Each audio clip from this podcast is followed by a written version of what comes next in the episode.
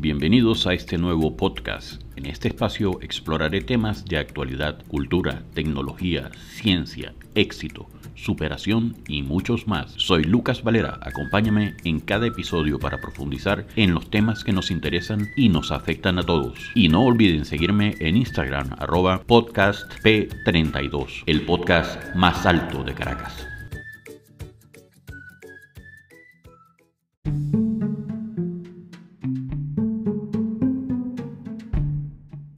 Muy buenas amigos, hoy vamos a tener un programa muy especial. Vamos a hablar de lo que se denomina hedonismo cultural. Es una palabra griega que vamos a estudiar ahorita en profundidad y que se repite casualmente en el fin de muchas civilizaciones. Se dice incluso que el imperio romano debe parte de su caída de haber caído en el hedonismo cultural. Para esto vamos a ver la historia de la palabra, sus antecedentes y vamos a ir trasladándonos poco a poco a lo que sería actualmente el hedonismo cultural.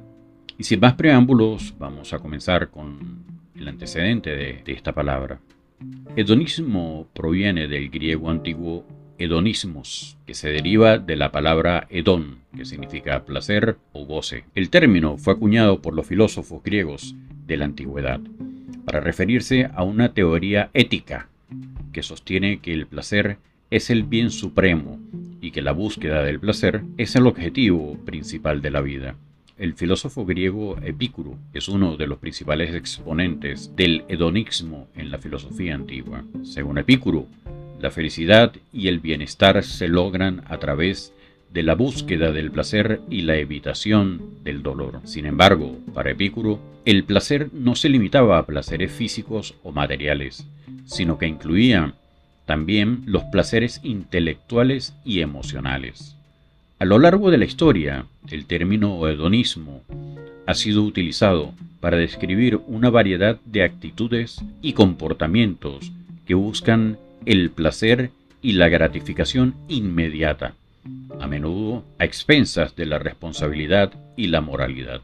En la actualidad, el término se utiliza a menudo para referirse a una cultura o estilo de vida que valora el placer y la indulgencia por encima de otros valores. Es difícil determinar con certeza si una civilización antigua cayó en el hedonismo cultural antes de su desaparición ya que las causas de la caída de una civilización son múltiples y multifacéticas. Sin embargo, algunos historiadores y arqueólogos han sugerido que el hedonismo cultural puede haber sido un factor que contribuyó a la caída de algunas civilizaciones antiguas. Por ejemplo, algunos argumentan que la civilización romana cayó en el hedonismo cultural en sus últimas etapas, cuando la élite romana se volvió cada vez más obsesionada con el lujo y el placer y perdió de vista los valores y la disciplina que habían hecho grande a Roma. Otros sugieren que la civilización maya también cayó en el hedonismo cultural antes de su desaparición, ya que se han encontrado evidencias de que la élite maya se volvió cada vez más extravagante y derrochadora en sus últimas etapas.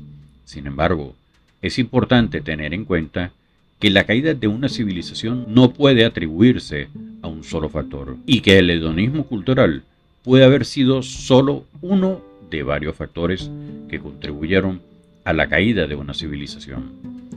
Antes de continuar, vamos a una breve pausa comercial y ya regresamos.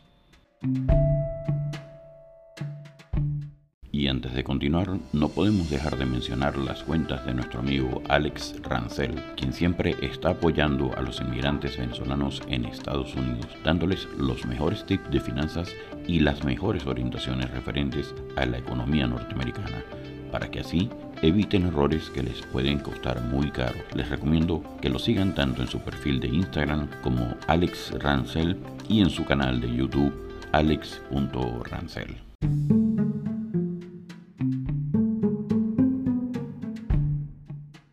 Comentábamos que el hedonismo cultural puede haber sido solo uno de varios factores que contribuyeron a la caída de una civilización. Además, es importante no caer en la falacia de pensar que todas las civilizaciones antiguas cayeron en el hedonismo cultural antes de su desaparición, ya que cada civilización es única y compleja en su propia forma. El término hedonismo cultural se refiere a una filosofía o actitud que valora la satisfacción y el placer por encima de todo, incluso a expensas de la cultura y las tradiciones. En otras palabras, el hedonismo cultural se enfoca en la búsqueda del placer y la gratificación personal, sin importar si esto implica la degradación o pérdida de la cultura y las tradiciones. El hedonismo cultural puede manifestarse en diferentes formas, como la adopción de prácticas culturales superficiales o la apropiación cultural en la que se toman elementos de una cultura sin respetar su significado o contexto original. También puede manifestarse en la falta de interés o respeto por la historia y las tradiciones culturales o en la promoción de un estilo de vida hedonista que no tiene en cuenta las consecuencias a largo plazo. En general, el hedonismo cultural se considera una actitud negativa hacia la cultura y las tradiciones, ya que supone el placer y la satisfacción personal por encima de la preservación y el respeto de la riqueza cultural de una sociedad. Vamos a hacer referencia a un reportaje del el señor José Miguel Serrano, con el cual vamos a ilustrarnos más sobre el hedonismo cultural, pero ya en la actualidad. Pero antes de continuar con esto, vamos a una breve pausa comercial y regresamos. Y ahora hablaremos de Patricia Fascinante. Ella es escritora por pasión, siente que su propósito es ayudar y trabajar por la gente. Hace años defendió los derechos de los inmigrantes. Ha trabajado en entrevistas de radio y en apoyo a inmigrantes en Denver. Su logro más reciente es que obtuvo un diplomado en consejería y es coach de vida consejera espiritual. Su pasión es la motivación y la superación personal. También se ha desempeñado en puestos como asistente ejecutiva de varias empresas en México y en Estados Unidos. Se ha desenvuelto en el área de servicios al cliente por su carácter hospitalario y por su naturaleza. Entre sus metas está trascender como escritora, pero también en el área de coaching para ayudar. Su Instagram es Patricia Fascinante y su correo electrónico donde la pueden contactar es patriciafascinante.gmail.com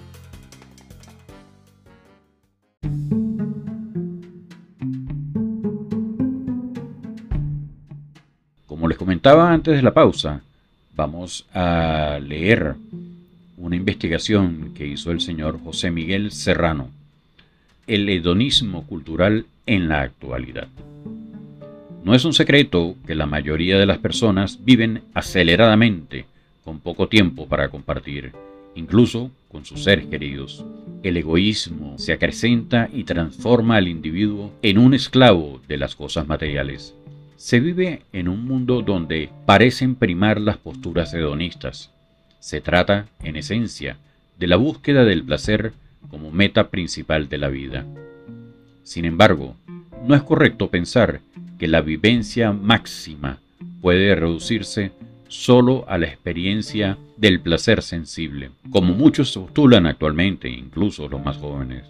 Pues el ser humano no es pura sensibilidad, no es solo cuerpo, sino que también existe en él una parte espiritual que se manifiesta en los actos intelectuales, los de la voluntad y los de la afectividad, amor, compasión.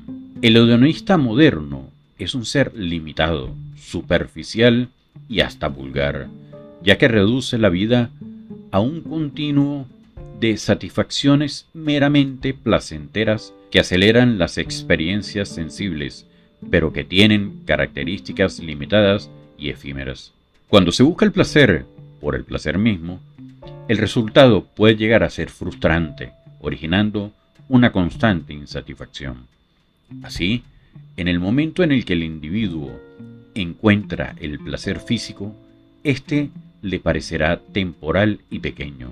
lanzándose entonces a la búsqueda de otro más grande. El hedonismo actual se ha quedado con el sexo, la belleza física, la comida, las drogas y los vicios. Se intenta vivir la vida al máximo, con relaciones interpersonales ocasionales y ligeras, sin detenerse a mirar al vecino, menos aún al pobre o al impedido. Siendo el gusto sensible su vehículo de conocimiento, no percibe las cosas más altas y excelsas del espíritu, solo los bienes físicos de los que el hedonista se alimenta. Las personas modernas son consumistas de todos aquellos recursos materiales que contribuyen a saciar ansias de su placer. El hedonismo es incluso el principal causante de la obesidad que afecta al mundo occidental. Hoy se come por el mero gusto de ingerir alimento en cantidad antes que calidad. Los canales de televisión están colmados de programas de comida, donde se rinde pleitesía a la gula. Son pocos los que pueden resistir esta grave enfermedad que afecta a la modernidad. Se requiere de un espíritu fuerte, de mantener vivas las antiguas tradiciones, las de nuestros padres, abuelos y ancestros, quienes vivieron en un mundo más sencillo, más humilde, pero fecundo. Para mirar con calma hacia el pasado y aprender del ejemplo que nos legaron aquellas personas que un día fueron importantes para nosotros, es una experiencia necesaria y edificante.